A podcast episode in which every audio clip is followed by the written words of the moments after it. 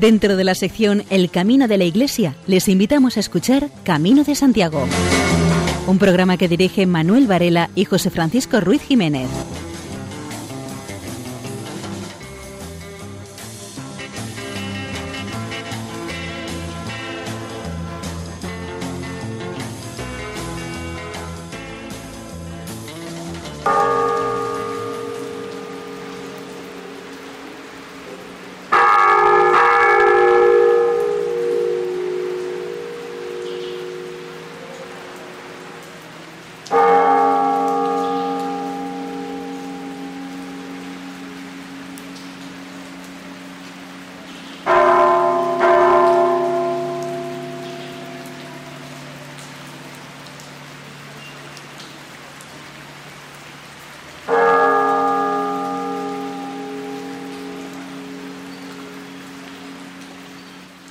Queridos oyentes, les damos la bienvenida a una nueva edición de Camino de Santiago en la sintonía de Radio María.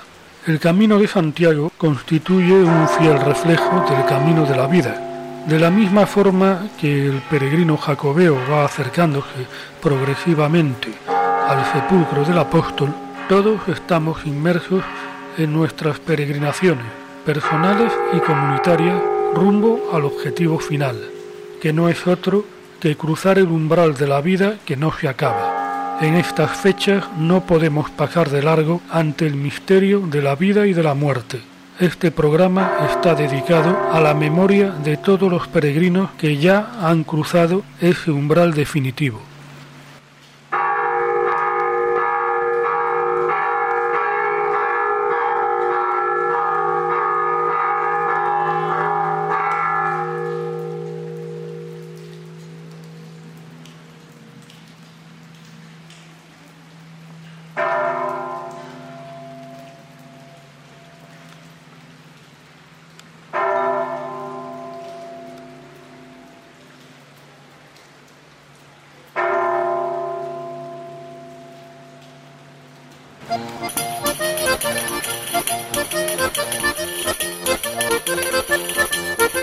Empezaremos tratando la propia muerte del apóstol Santiago para pasar a ver la relación que hay entre la ruta jacobea y la muerte.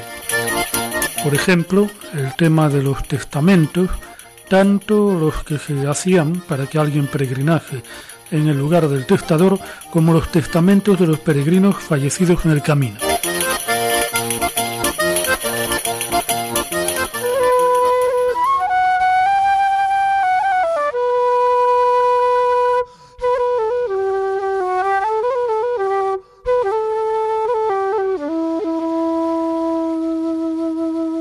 Antes de entrar en materia, recordamos una de las oraciones del libro del peregrino de la Comisión Episcopal de Liturgia.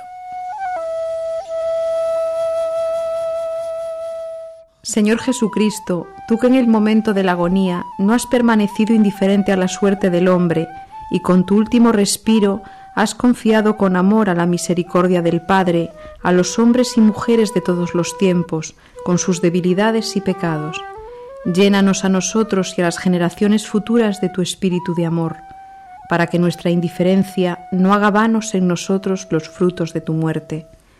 A ti, Jesús crucificado, sabiduría y poder de Dios, honor y gloria por los siglos de los siglos. Amén.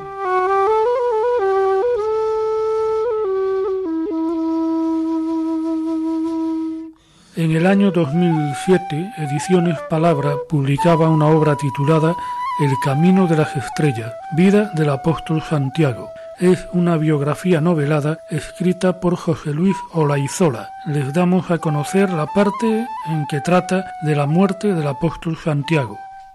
Santiago cuando predicaba se dirigía singularmente a un joven llamado Mardoquio y apoyándose mucho en el Pentateuco le hacía ver que Jesucristo era el Mesías que debía venir según Moisés. Y el joven se sentía removido en su interior, no solo por la sabiduría de aquella doctrina, sino también por el modo que tenía de mirarle, el apóstol quien, como si tuviese la premonición de lo poco que le quedaba por estar en este mundo, se había vuelto muy tierno. Esa ternura se reflejaba en su mirada, que llegaba al corazón de lo que le escuchaba. Muy hondo caló todo ello en el corazón de Mardoc, pero como era muy grande el compromiso que había contraído con los del Sanedrín, presa de encontrados sentimientos, se fue a ellos y les testificó la verdad, que los de aquella secta adoraban a Jesucristo como Hijo de Dios. Lo que no les confesó fue que él pensaba igual. El sumo pontífice, que aquel año era Aviatar, dio grandes muestras de contento y dispuso que comenzarían por Santiago, y luego seguirían con los otros apóstoles hasta acabar con todos ellos.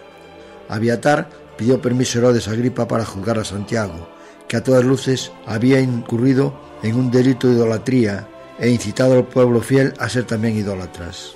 Y el rey Herodes, viendo que con eso contentaba a los judíos, se lo concedió gustoso. Santiago fue puesto en prisión y al otro día lo juzgaron los del Sanedrín, constituidos en tribunal, porque Aviatar tenía mucho interés en que el escarmiento que iba a dar a los idólatras se hiciera en un marco de justicia. ¿Qué sucedió en el alma de Mardaquio en la noche previa al juicio? ¿Acaso Dios compadecido de él le mandó un ángel que le diera valor? Que lo tuvo no ha lugar a dudas, pues el otro día en presencia de Sanedrín confesó toda la verdad y su fe en Jesucristo. Aviatar, igual que hiciera Caifás en pareja situación, hizo ademán de rasgarse las vestiduras y dijo que para qué necesitaban más pruebas. No solo Santiago era un idólatra, sino que con su perversa doctrina había pervertido a un joven inocente, quien merecía una pena de azotes que le hicieran entrar en razón. Para Santiago solo cabía la pena de muerte por degollación, como mandaba la ley. El apóstol recibió la sentencia con dolorosa unción y dirigiéndose a Mardoqueo le dijo que llevaría con gusto la aflicción que la guardaba, por el contento de haberle oído confesar su fe en Jesucristo, y que tuviera valor y que la pena de azotes que iba a recibir no le hiciera cambiar de parecer. Luego, haciendo uso de la palabra como es costumbre, conceder a los condenados a muerte, predicó lo mismo que predicaba por calles y plazas, y aunque Abiatar le mandara callar, no lo conseguía, y algunos del Sanedrín se sentían removidos por tan hermosa doctrina, aunque por miedo al sumo pontífice consintieron que la sentencia se cumpliera. Santiago, que quisiera en todo parecerse a su maestro, dijo que si algo sentía era que la pena fuera tan leve, de degollación, comparada con la que sufriera Jesús, colgado durante horas del madero, y que le daba las gracias al tribunal por esa benevolencia. A lo que Aviatar le replicó que no lo hacía por su gusto, sino porque la ley disponía ser esa la clase de muerte que merecían los idólatras. Aún así, Santiago insistió en su agradecimiento y que les perdonaba, porque no sabían el mal que estaban haciendo. Esto último lo dijo alzando los ojos al cielo y dirigiéndose al Señor. La ejecución fue pública, a cargo de soldados romanos, y el mayor consuelo de Santiago fue que tuvo junto a sí a Mardoqueo, aunque mucho más dragado que él, ya que después de recibir la pena de cuarenta azotes, proclamó que desde ese momento pensaba propagar a los cuatro vientos que Jesucristo era Hijo de Dios. Esto hizo que Abiatar montara en cólera y dijera que merecía la misma pena que el otro idólatra. Cuando Santiago vio junto a sí al joven, le pidió al verdugo una redoma de agua, y éste pensó que sería para calmar la sed, que en tales momentos afligen a quienes van a ser degollados, y se lo trajo mezclada con vino. Pero Santiago le rogó que fuera solo de agua, y cuando el Señor le obedeció, Santiago procedió a bautizar a Mardoquio en el nombre del Padre, del Hijo y del Espíritu Santo. Bien considerado, no era preciso ese bautizo, puesto que iba a recibir el del martirio, que es el más grande de todos, pero Santiago quiso asegurarse de que aquel mismo día estuviese con él en el paraíso. ¿Cabe muerte más hermosa?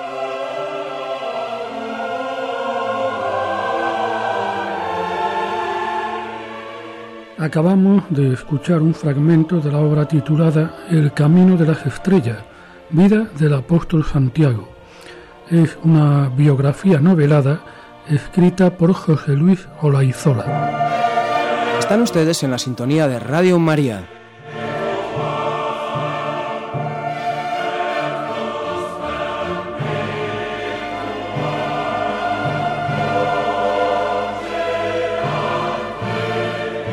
Escuchamos a Manuel Rodríguez, técnico de la Sociedad de Gestión del Jacobeo, que nos relata uno de los milagros atribuidos al apóstol. En el Monte Gozo, en el Monte del Gozo, existía la capilla que se perdió, eh, la capilla de, de un peregrino francés, lorenés, que, según la tradición, es uno de los milagros, no de los más conocidos, pero está entre los más conocidos, y sobre todo tenía un, especial significado en ese espacio, por lo que representaba Es un milagro que narra lo siguiente. Vienen 40 caballeros de Lorena a peregrinar a Santiago de Compostela y en los Pirineos uno de ellos, uno de esos peregrinos, enferma y muere.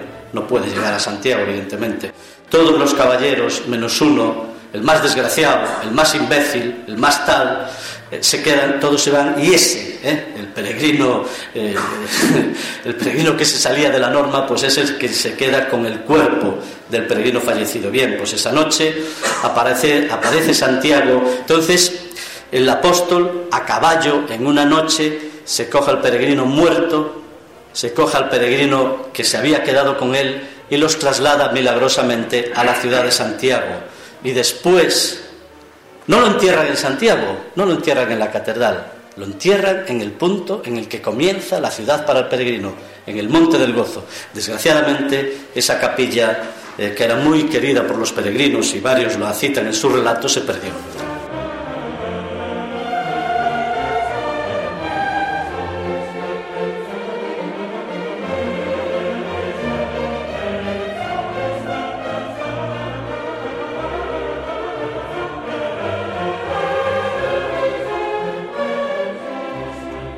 Según el Directorio de Piedad Popular, uno de los elementos esenciales que determinan la espiritualidad de la peregrinación es la dimensión escatológica.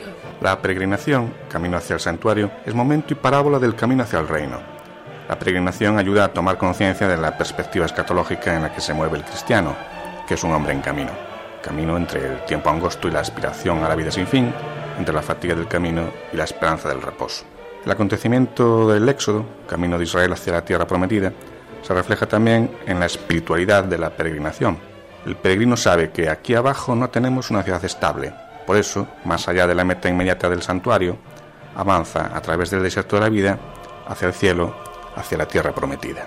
Para el delegado de Patrimonio de la Diócesis de Jaén, Francisco Juan Martínez Rojas, peregrinar a Compostela ayuda a tomar conciencia de la perspectiva escatológica. Peregrinar a Santiago ayuda a reorganizar la escala de valores. La ruta jacobea, con su carga de esfuerzo, de sacrificio, en el que el peregrino debe sacar fuerzas de sí mismo, puede ayudar a muchas personas a cuestionarse los valores sobre los que se asienta su visión de la vida, sobre todo si esos valores están fuera de sí mismo y se centran solo en las realidades materiales que terminan pasando.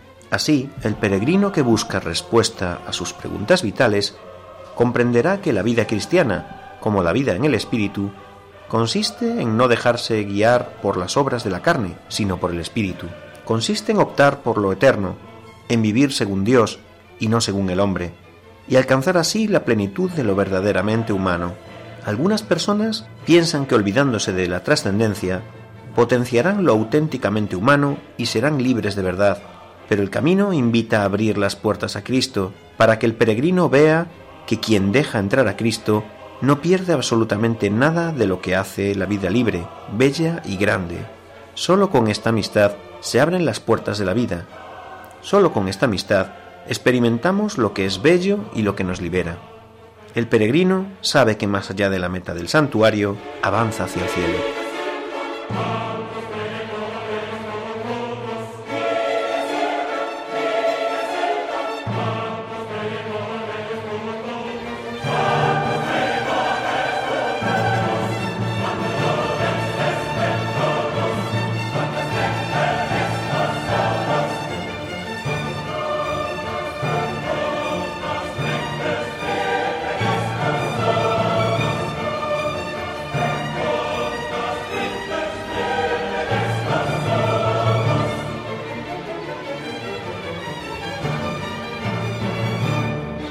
La religión cristiana tiene bastantes lugares de peregrinación asociados a reliquias de santos, como Santiago de Compostela. El budismo cuenta en la isla japonesa de Shikoku con un camino de peregrinación, hermanado hace dos meses con el Camino de Santiago y que atrae a los peregrinos en parte porque en algunas montañas reposan espíritus de personas fallecidas la historia de la peregrinación compostelana quedaría incompleta si no tratamos su aspecto funerario. Fueron peregrinos quienes dieron y dan vida al camino, y ellos fueron los que ocuparon los cementerios de peregrinos que hay a lo largo de la ruta y en Santiago. A menudo se dijo que la marcha hacia el oeste es una marcha hacia la muerte, más allá de la cual es un renacimiento cuya cáscara es el símbolo. En la actualidad, una serie de peregrinos deciden hacer el camino de Compostela después de la muerte de una persona próxima a ellos. Conscientemente o no, están allí para implorar la ayuda de Santiago, capaz de resucitar a los muertos o en todo caso de facilitar el tránsito de sus almas con el fin de garantizarles un lugar en el cielo. En diversos puntos del camino, el peregrino se encontrará con placas o monumentos en recuerdo de compañeros fallecidos en su marcha hacia Santiago de Compostela. En esos puntos claudicaron de golpe sus fuerzas o fueron atropellados. Pocas veces se tiene más fuerte la sensación de paso por la vida que ante estos recuerdos. Los fallecidos fueron compañeros del camino, plenos de fe, que soñaban con llegar hasta la tumba apostólica. El apóstol terminó por ellos su camino. Muertes en el camino hay cada año, desgraciadamente. Informados peregrinos mal preparados o mueren de agotamiento en etapas difíciles como la de Roncesvalles, otros por accidentes en tramos de carretera. También en el camino de Santiago siguen siendo necesarias las normas elementales de prudencia. Cada vez más monumentos recuerdan a los que fallecieron a lo largo del camino. Un japonés en el puerto de Erro, un belga algo más adelante de Zarakiegi, un alemán recordado con un monumento en forma de bicicleta en el acebo, una decena hasta Santiago. Hace un mes el periódico La Voz de Galicia se hacía eco de la relación de peregrinos fallecidos que elabora la Federación de Asociaciones de Amigos del Camino de Santiago. Las estadísticas del Camino de Santiago desde principios de los años 90 no recogen ningún asesinato durante la caminata de los peregrinos, al menos oficialmente. La muerte de Denis Thiem de Astorga a manos de un vecino de la localidad es el primer caso. Pero la sangre ha corrido de otras formas a lo largo de los senderos jacobeos, en su gran mayoría a consecuencia de atropellos de andantes o de personas a lomos de una bicicleta. También por otro tipo de accidentes. El último siniestro mortal en tierras gallegas ocurrió este mismo año en Opino, antes de que las administraciones se pusiesen de acuerdo para aumentar la seguridad vial en el camino. Es probable que con las medidas que se están estudiando baje el número de muertes, pero desde el año 1993 hasta el 2014 han fallecido en accidentes casi todos atropellos un total de 31 personas.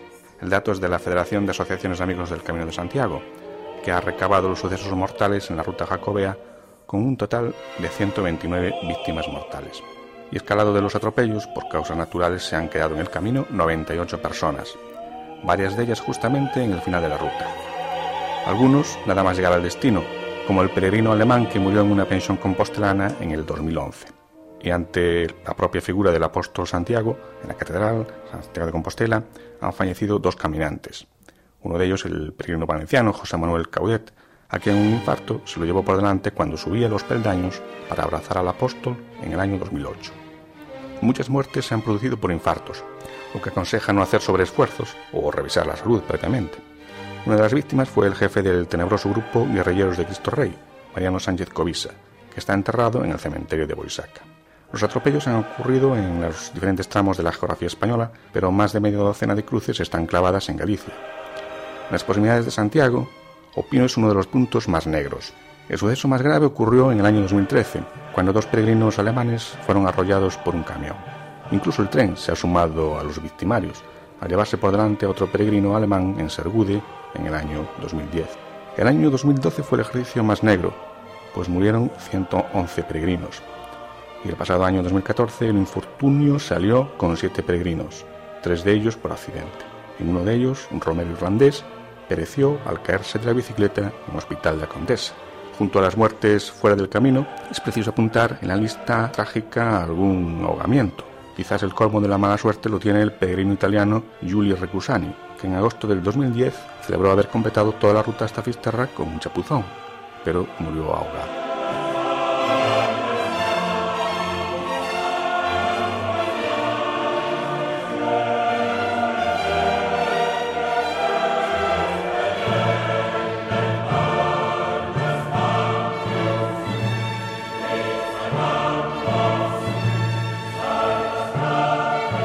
Jorge Sanz es un historiador bilbaíno de 42 años. No solo ha peregrinado a Compostela varias veces, sino que trabaja sobre la ruta jacobea como escuela de conocimiento de nosotros mismos y de la vida. De Jorge Sanz es la siguiente reflexión de la relación que hay entre la vida y la muerte. La vida y la muerte forman parte de la verdadera vida que no excluye nada. El camino hacia Santiago supone un aprender a morir un camino simbólico de lo que es la vida, que siempre va unida a la muerte.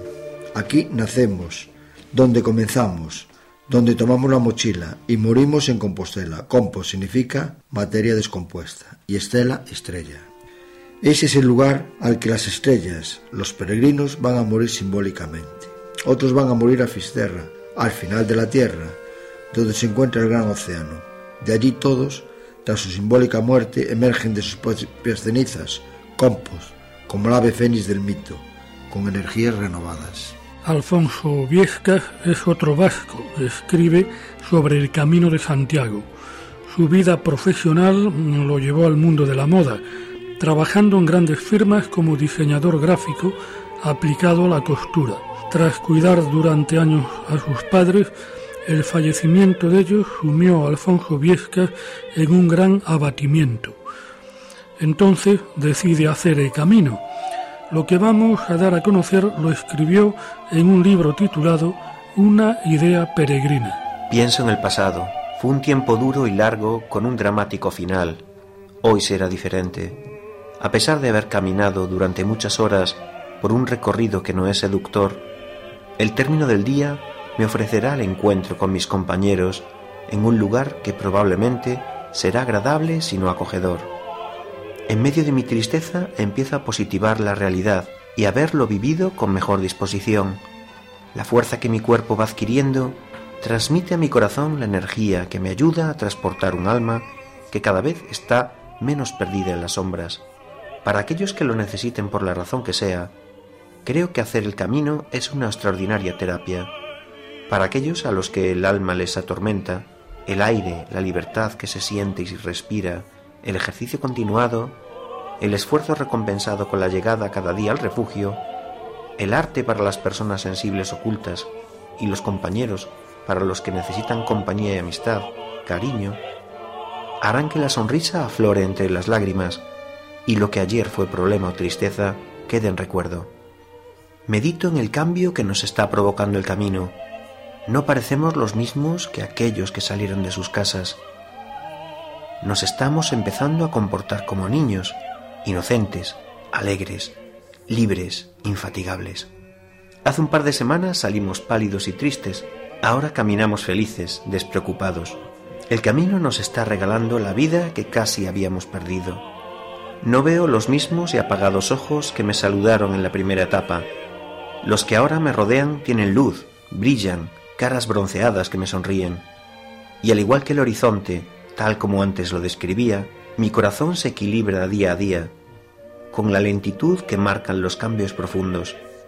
Debería decir aquí que las escarpadas cumbres de tristeza con las que empecé este camino se han ido suavizando en valles de líneas suaves y serenas, que si no son de alegría, sí lo son de paz y de sosiego.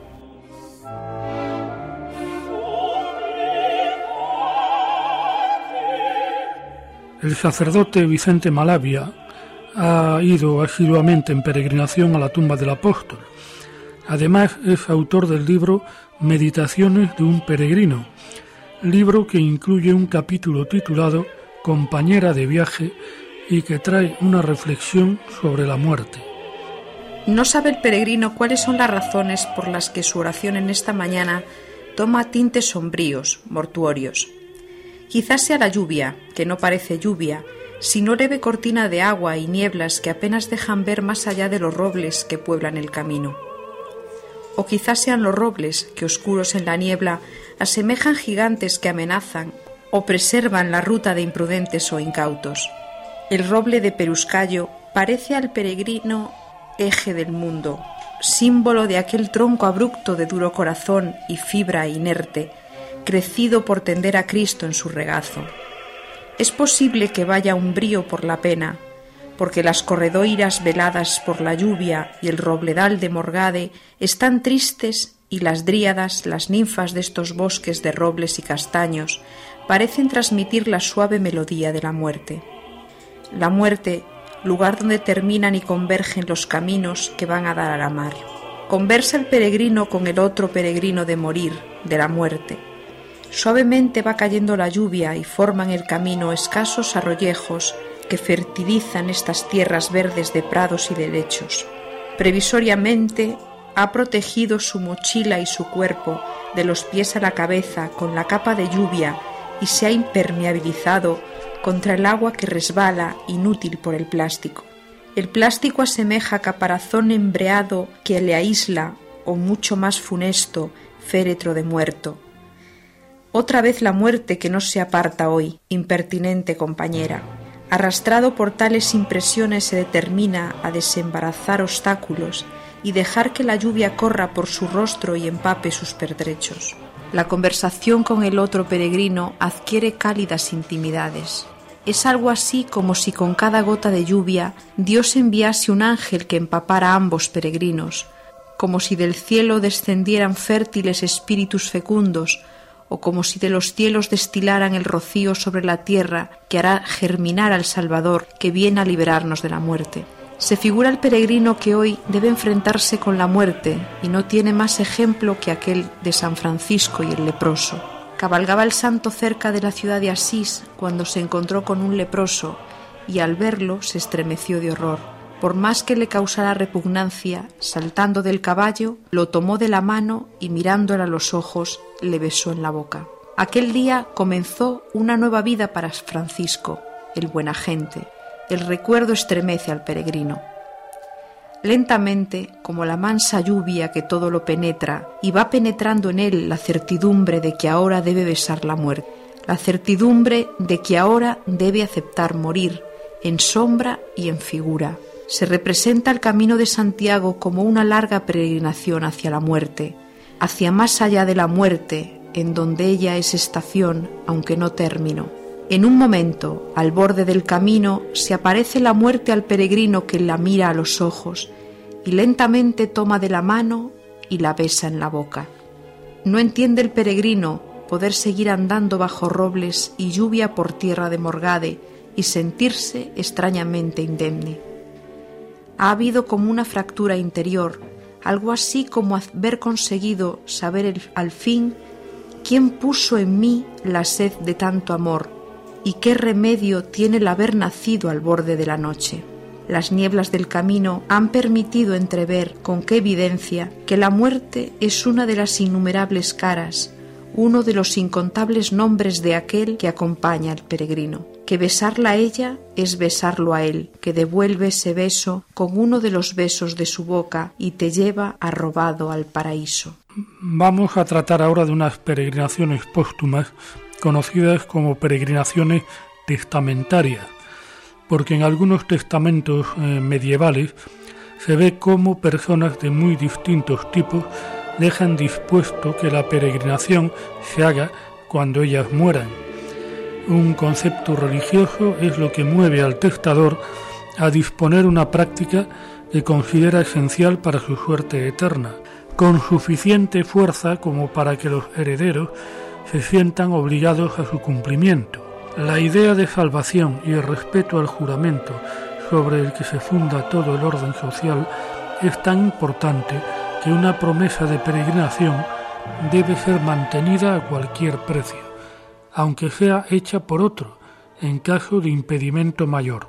El testador ordenaba o rogaba al heredero o a alguien que peregrinase a Santiago en sufragio del alma del testador o de sus parientes. El mandante no tenía por qué escoger una persona concreta para hacer la peregrinación, pero sí hacer que el peregrino tuviera los medios necesarios. Algunos testamentos preveían que el heredero debía hacer una peregrinación a Santiago o hacer que se hiciera. Quien no cumpliese estas mandas testamentarias podía ser sancionado por la autoridad eclesiástica y civil del momento. La peregrinación vicaria la hace en nombre del frustrado peregrino, un servidor o un profesional pagado. Muchas peregrinaciones de este tipo están documentadas durante la Edad Media en varios países europeos. Un ejemplo es Bernadette II, Sinol d'Albert, que en su testamento de 1341 dispuso, yo Bernadette, señor de Albert, recomiendo mi cuerpo y mi alma a Dios, a Nuestra Señora Santa María y a toda la corte celestial del paraíso. Ordenó que, como prometí, hace cinco peregrinaciones, una a Santiago, otra a San Mauro, otra a San Luis de Marsella y otra a Nuestra Señora de la Valverde. Estas peregrinaciones sean hechas por mis hijos, cada uno la suya. Si uno solo no puede hacerlas todas. También, como prometí, con ocasión de la enfermedad de Marte, mi esposa, ir al Santo Sepulcro, cuando haya paz o una larga tregua. Quiero que en caso de no poder hacer por mí mismo esta peregrinación la haga uno de mis hijos.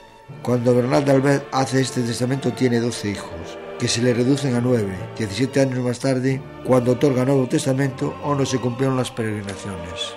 La última voluntad de Martín Alfonso Telles de Alburquenque en 1285 es mandar a sus mansesores que envíen un hombre por mí o Santa María de Rocamador e a Santiago de Galicia, cuyo romero yo so e si ante Alá non for que muera. Doña María de Aro en 1320 estipula que se haga en su nombre las dos romerías que prometió a Santiago de Compostela y a Santa María de Rocamador.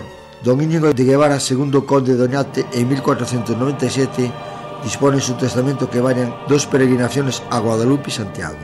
Las gracias espirituales revertían en quien encargaba el viaje y lo subvencionaba, habitualmente mediante el pago de las costas y un salario.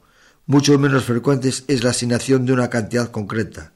Lógicamente, la cantidad económica especificada para ir a los santos lugares era bastante más elevada que para una peregrinación en el interior del reino. En Soria, en 1385, Juan Ramírez de los Cameros establece en el testamento que su enviado a Jerusalén reciba durante todo un año una cantidad para mantenimiento, fijada por sus cabezaleros y solo 500 maravedíes para el Romero de Santiago y el cáliz que portará. En 1410, Gómez Manríquez, adelantado mayor de Castilla, sitúa la retribución para ir a Tierra Santa en 2.000 maravedíes, frente a los 120 fijados para acudir a Santiago y Guadalupe. Había la posibilidad de realizar una ofrenda, si no se pudiese enviar romeros. Doña María de Aro dispone que en este supuesto se dé a dos iglesias dos mil maravedíes. Estos dineros sean puestos en lámparas de plata, al igual que estos últimos varían según la condición socioeconómica del donante. Las dádivas de los manates se caracterizaban por el empleo de metales preciosos, habitualmente, y pueden ser monedas o piezas litúrgicas que suelen concretarse en cálices y patenas. Martín Alonso Telle de Albuquerque dice que sus albaceas den o sus dos enviados sendos marcos de plata, que ofrezca esta por mi alma. Juan Hurtado de Mendoza estipula que entreguen al que acuda a Compostela para que llevase en Santiago un cáliz de plata con su patena y que haya en ello marcos en medio de plata.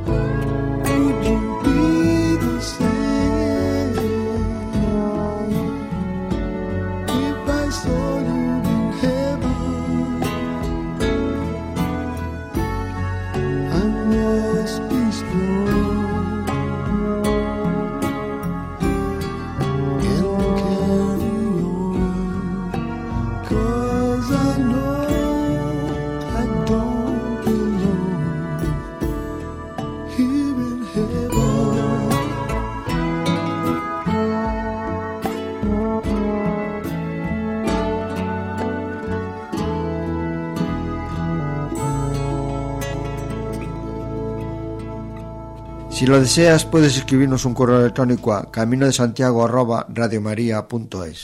Si nos comentas tus dudas o inquietudes acerca del camino, las contestaremos próximamente en una nueva sección dedicada a este propósito.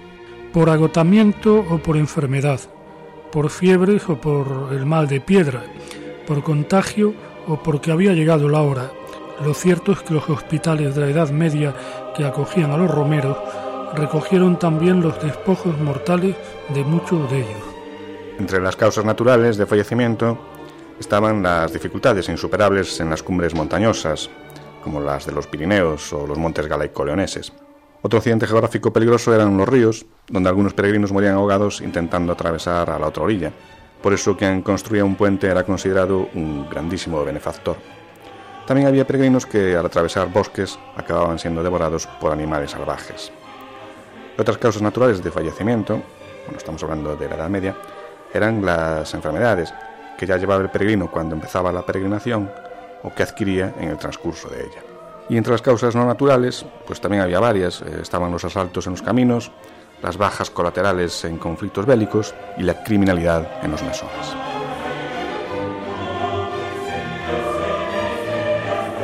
Durante la Edad Media muchos romeros murieron durante la peregrinación si la muerte era un hospital, previamente tuvieron el auxilio espiritual necesario y la ocasión de hacer testamento. La ordenanza del Real Hospital de Oviedo ordena a los administradores tener particular cuidado que los enfermos se confiesen y hagan testamento si quieren y se les administren los sacramentos. Los estatutos del Hospital del Rey de Burgos insisten en la realización del testamento, haga el enfermero que disponga de lo que tuvieren e haga testamento ante el escribano. Con similares expresiones y palabras solían manifestarse todos los centros de atención al peregrino. Durante un tiempo del medievo, era norma que el posadero o el alberguero se quedase con los bienes del difunto. Esta circunstancia acarreó abusos. Las leyes intentaron remediar el mal y favorecer que los romeros pudieran testar. El testamento, según las leyes, era para el peregrino como un seguro de vida. Solían hacerlo antes de iniciar el peregrinaje, porque sabían que tendrían que superar muchas dificultades y la vida no estaba garantizada hasta el regreso. Llevaban el testamento junto a otros documentos y salvoconductos en el morral. Si no lo había redactado antes de la partida, las leyes civiles y eclesiásticas favorecían la posibilidad de testar en cualquier lugar, posada o establecimiento hospitalario.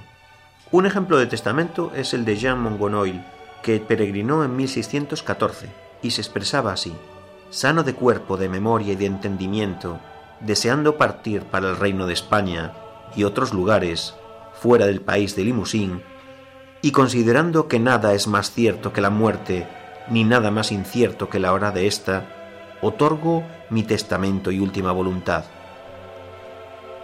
redactar el testamento no era un capricho, ni una costumbre, ni una garantía contra las dificultades, era fruto de la prudencia.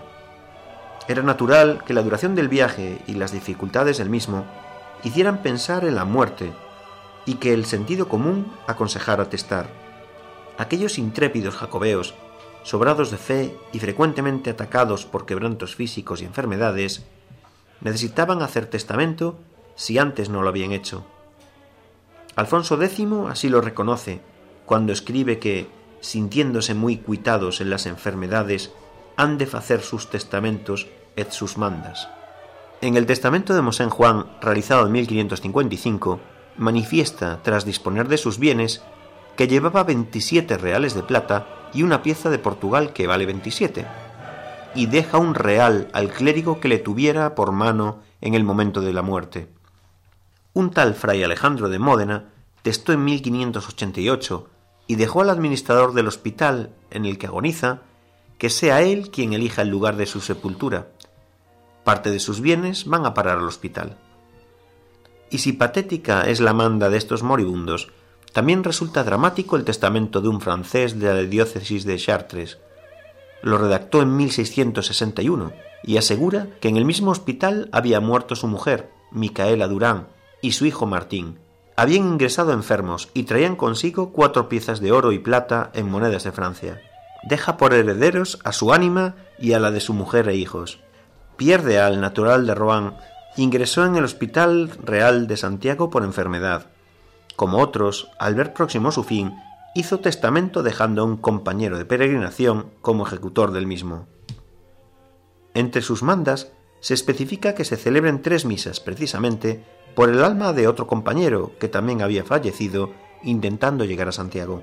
No siempre había posibilidad de testar, por muerte repentina o por falta de escribano, se obtienen noticias de casualidad.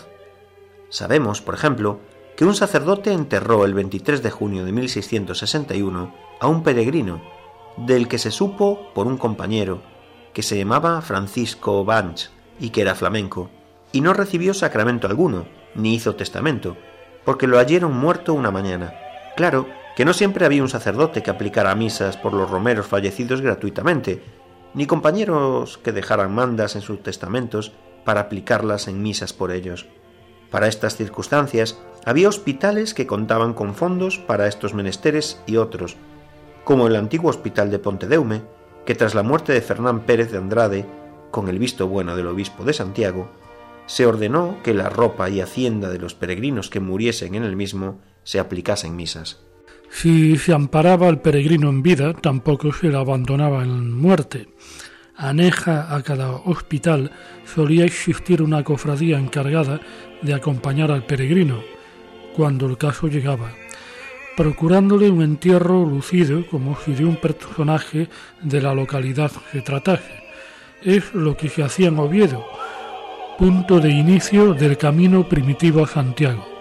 El estatuto que regía el Hospital de San Juan de Oviedo dice que cuando algún peregrino muriere, es a su cargo el hacerle amortajar y traer al cabildo para que lo entierre, porque todos los peregrinos que en aquel hospital y dentro de la ciudad falleciesen, se han de enterrar en esta santa iglesia, en la capilla de los romeros, o en otra parte si el cabildo lo señalare como costumbre.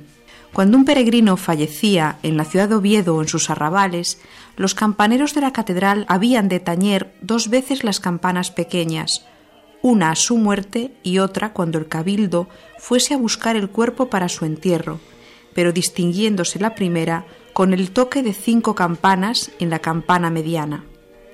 Todo el cabildo iba por el cadáver del romero procesionalmente con la cruz y candeleros, y llegados ante él rezaba el sochantre un responso que se iniciaba la conducción del cadáver continuando los responsos. Al llegar a la catedral le aguardaba a la puerta el capellán mayor con estola y capa, acompañado de dos acólitos, uno con el libro y otro con agua bendita. Depositado el cuerpo ante la puerta y dicha la oración por el referido capellán, un mozo del coro entonaba la antífona del primer nocturno de difuntos y el sochantre el salmo verba mea, mientras era conducido hasta la sepultura. A excepción de los prebendados más antiguos que se quedaban en la catedral, todos le acompañaban al sepelio, que tenía lugar en la capilla de San Antón, casi pegada a la cámara santa por un lado, y allí, terminado el cántico, permanecían, lo mismo que el capellán mayor y los acólitos, hasta que el peregrino era enterrado. Los campaneros y el excavador de la catedral tenían la obligación de cavar la sepultura de los peregrinos y traer hasta ella sus cadáveres, enterrarlos y limpiar la capilla, por lo que recibían en pago tres reales de la hídrida o de la Cámara Santa de las Reliquias, a no ser que el peregrino tuviese que pagar estos derechos de su hacienda, y de la misma forma debía ser pagada la limosna de una misa que se decía por su alma. Este solemne ceremonial era el tributo a unas gentes que lo dejaron todo por acercarse a venerar los restos del apóstol Santiago. Podíamos hablar del peregrino como un ser privilegiado y la Iglesia siempre lo trató como tal, también en la muerte. Muchas cofradías nacieron con fines muy concretos vinculados al Camino de Santiago en el siglo XII. Sus cofrades fueron los más asiduos valedores de los romeros agonizantes y de promover dignos entierros. Las cofradías de San Esteban y Santa María, en Astorga, como tantas otras, no solamente obligaban a los cofrades a asistir a los funerales de los antiaguistas muertos y a costear sus gastos, sino que desde antiguo contrataba a cuatro hombres para trasladar el cadáver a la iglesia, al cementerio y enterrarlo. Consta que durante algunos años del siglo XV se cargaron 20 reales de los romeros que fallecieron en el hospital de dicha cofradía. Siempre hubo personas que desinteresadamente buscaron el bien de su ánima. La vivencia de la fe cristiana y del cumplimiento de las obras de misericordia. Muchos han dicho que lo mejor del camino fue la gran acogida dispensada al peregrino, especialmente al necesitado, y que más necesitado que el difunto, que ya ni siquiera disponen del recurso de poder pedir. Cuando el caso lo requería, algunos miembros de cofradías acogían a los peregrinos en su propia casa. En un legado que extiende a su favor el obispo don Pedro Andrés se dice, ordenamos más que si muriese algún peregrino o peregrina en casa de algún cofrade, que los cofrades lo entierren. Los estatutos de algunas cofradías, Rocamador, San Pedro, San Felices, etc., establecen que si en el difunto tuviese bienes, para el facer la honra, el cofrade en cuya casa finase, debe entregarlo a la cofradía, pero si el difunto fuera pobre, lo entierra la cofradía por su cuenta. Los cofrades tenían la obligación de estar presentes en el funeral del peregrino. Uno de los hospitales más significativos de Burgos, el de Santa María la Real, estaba regido por la cofradía de clérigos capellanes. Los propios capellanes de la cofradía se encargaban de enterrar a los muertos en el cementerio de San Martín. Los cofrades eran informados por los mayordomos, para que vengan a le sepultar e así venidos le lleven los dichos cofrades a cuestas con los paños de la dicha cofradía e con candelas e si fuese de mañana le digan misa honradamente e si fuese de tarde le digan su vigilia e den a cada capellán diez maravedíes. Pasamos ahora a tratar de la necrópolis jacobea, los múltiples cementerios de romeros que hay a lo largo de la ruta peregrina nos recuerdan los muchos que murieron. Escuchamos al padre mercedario Alejandro Robertson Muñoz. En el convento se conserva un libro de enterramientos, porque en esas épocas se enterraban en las iglesias a las personas. Pues en este libro de enterramientos consta que hay ya un lugar destinado, y estoy hablando de 1400, 1500, ya hay un lugar reservado para enterrar a aquellos peregrinos que falleciesen haciendo el camino en Sarria o en los alrededores de Sarria.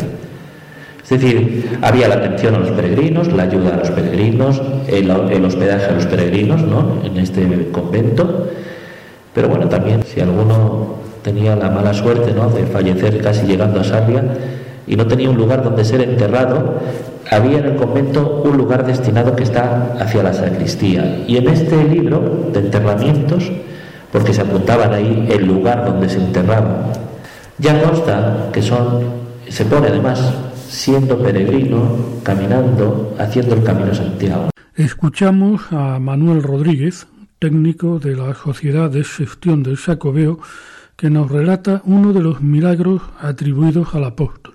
La de la memoria, la de la permanencia. Para mí es la forma de relación del peregrino con la ciudad más eh, emocionante, ¿no? Porque es la que no tiene vuelta de hoja, es la que se relaciona con el viaje de vuelta que concluye con la muerte y con el viaje más allá del peregrino o con la muerte del peregrino en la propia ciudad de Santiago que, también era frecuente. La peregrinación del pasado era durísima, también en el presente sucede, ¿no? Pero con otras eh, connotaciones. Han aparecido sepulturas de peregrinos enterrados con los atributos del peregrino. El peregrino al fallecer se enterraba con su bordón, se enterraba con su traje de peregrino, con su sombrero, con su cinturón, con sus conchas de peregrino, con sus bordones. ¿Para qué? Para identificarse en el más allá, para estar muy claro que había sido peregrino a Santiago. Era gente del apóstol Santiago, era su gente. Hay un mapa eh, que hicieron eh, hace algunos años en Alemania, que además hay que ampliar, donde aparecen sepulturas por toda Europa en la, que se encontraron sepulcros, tumbas de peregrinos con trajes, con conchas. Pero es que hace poco se creó una asociación de peregrinos en Almería y me invitaron, fui allí y me dijeron que en la ciudad había aparecido en Almería hace poco una sepultura medieval de un peregrino con la concha y que allí, claro, eh, a veces es increíble el desconocimiento, que el arqueólogo no sabía, pensaba que era una concha y una vestimenta que, había surgido hasta que alguien le dijo, no, no, eso tiene que ver con los peregrinos a Santiago. Hasta en, tierra árabe, como eran aquellos tiempos Almería. La última conexión con la ciudad, que era la conexión eterna, la de los peregrinos que fallecían en la ciudad. Los peregrinos fallecían en la catedral, muchos fallecían en la ciudad, en las calles de la ciudad, fallecían en los lugares donde se acogía y los enterraban en Extramuros, en la salida del camino a Fisterra, del actual camino a Fisterra, en la calle Huertas, donde está actualmente la iglesia de San Fructuoso en, el lateral. Pero antes estuvo, eh, es, una pena porque antes, al lado de la iglesia de San Fructuoso, se perdió en el año mil, torno al año 1925, estaba la iglesia de los peregrinos conocida popularmente como la Iglesia de los Peregrinos, eh, con nombre oficial, digamos, como la Iglesia de la Trinidad. Ahí se hacían las ceremonias de los peregrinos que fallecían en la ciudad y se enterraban en el cementerio que estaba al lado, que no coincidía exactamente con el actual. Este funcionó hasta el año 1830. Actualmente no hay nada que lo identifique como antiguo cementerio de los peregrinos y están enterrados ahí peregrinos de toda Europa y durante unos 700, 800 años, que no es poco. Bien, pues creo que ahora, eh, dentro de poco, se va a colocar una placa que lo, que lo va a recordar.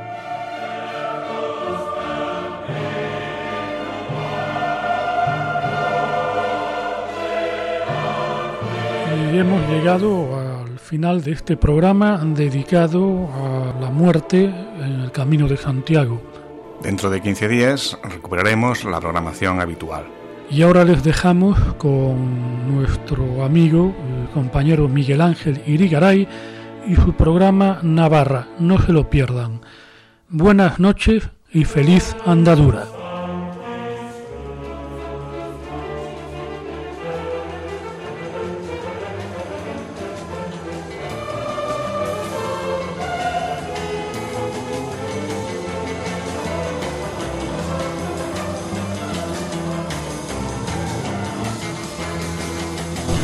Escuchado en Radio María Camino de Santiago, dirigido por Manuel Varela y José Francisco Ruiz Jiménez.